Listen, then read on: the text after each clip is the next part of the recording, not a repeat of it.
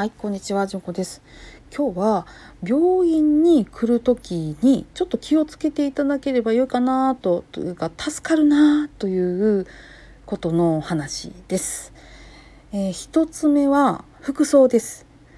痛いとかしんどいとかっていうところがあるんやったらそこがねさっと出せるような格好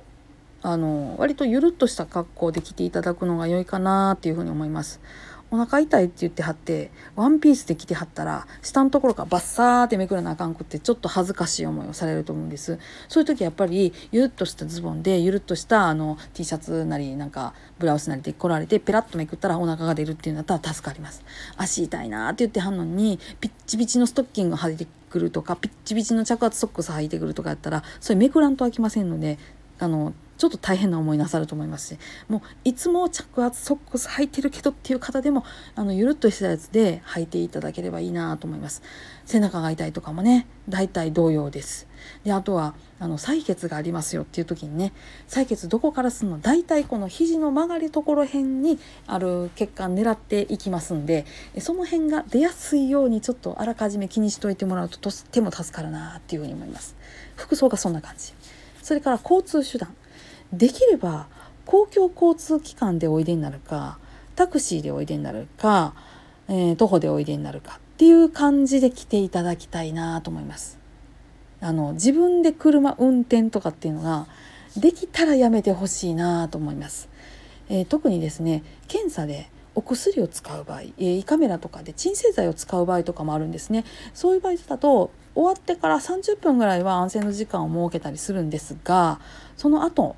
変えていただく時やっぱりちょっと眠かったりとかすると思うんです。なので車ねおすすめしてないですね。あの車で来ないでくださいねって申し上げてても来られる方がいらっしゃいますのでこれ田舎あるあるなんですけど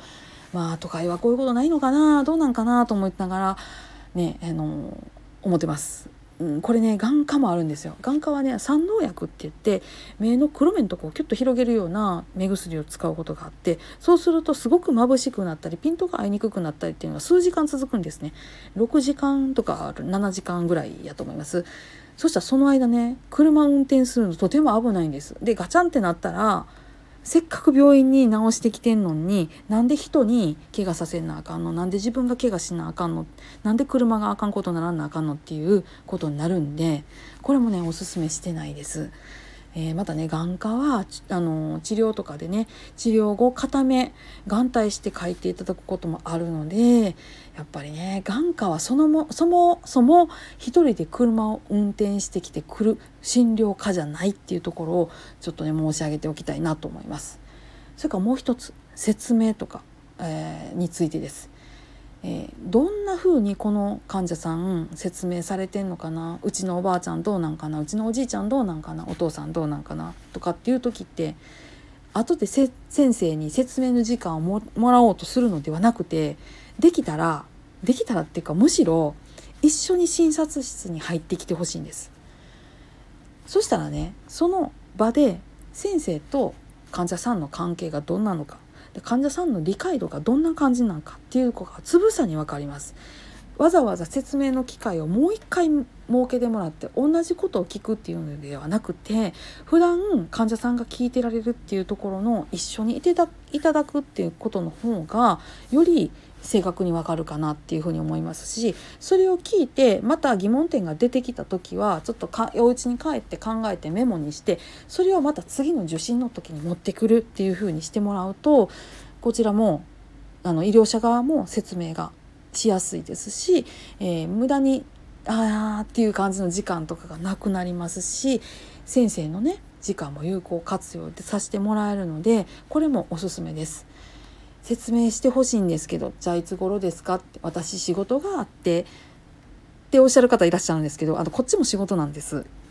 なのでこっちも病院のやってる時間帯一般的に先生方が出勤している時間帯に来ていただくっていうのが筋なんですよ。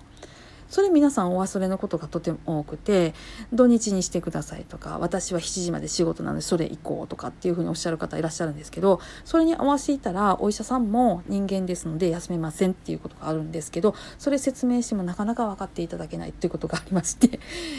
難しいですね。ですので何かお聞きになりたい時は患者さんと一緒に来ていただくっていう、え特に外来の場合はですねちょっと考えていただければなーっていうふうに思ってます。